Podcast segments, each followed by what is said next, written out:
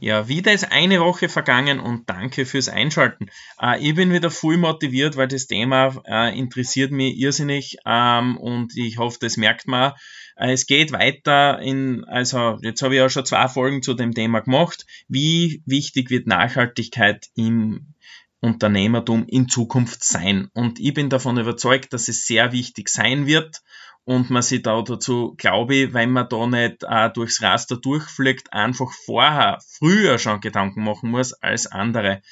Und wenn man sich mit dem abheben kann, wie in der letzten Folge schon äh, beschrieben, dann finde ich das natürlich mega, weil es ganz eine wichtige Sache ist, glaube ich, dass man sie eben von, also ich rede jetzt einmal als Kleinstunternehmer, sage ich jetzt einmal, ist es, glaube ich, wichtig, dass du irgendein USB findest, von, mit dem du die von anderen einfach abhebst. Und ich glaube, das kannst du auf jede Branche umlegen, egal ob es jetzt ein Maklerbüro ist oder, oder ähm, Anwaltskanzlei oder ähm, der, die Eisdiele um die Ecken. Also ich glaube, das wird in Zukunft wirklich alle betreffen. Und ähm, ich glaube, es werden auch alle drüber nachdenken. Und darum wird das ganze Thema also wichtig werden.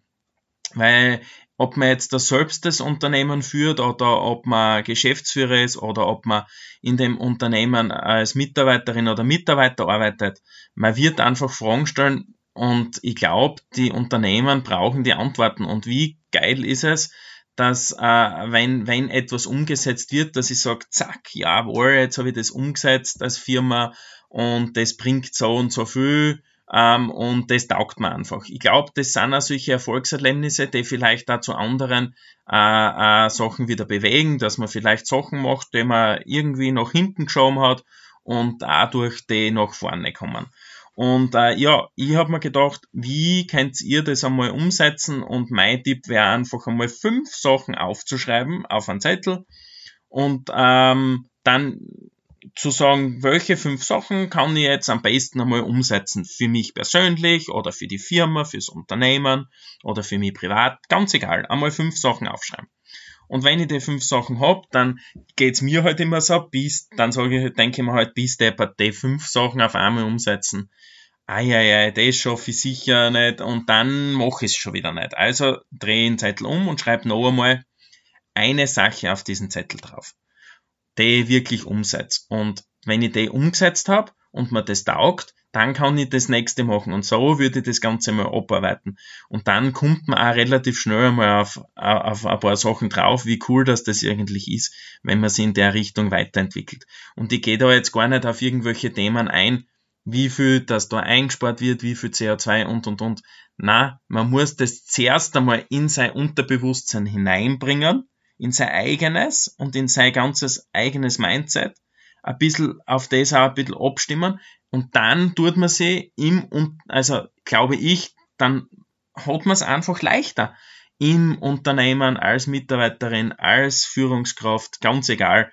Es wird einfacher. Also so ist es halt mir gegangen.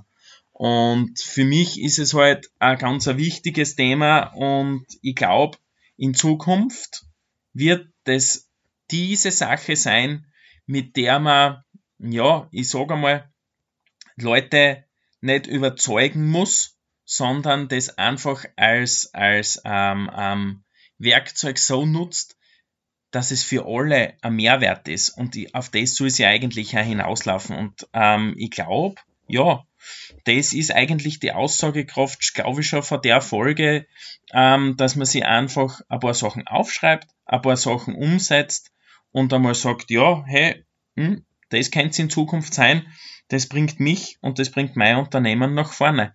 Und ja, das war's schon wieder mal diese Woche mit der Folge und danke fürs Einschalten. Euer Daniel.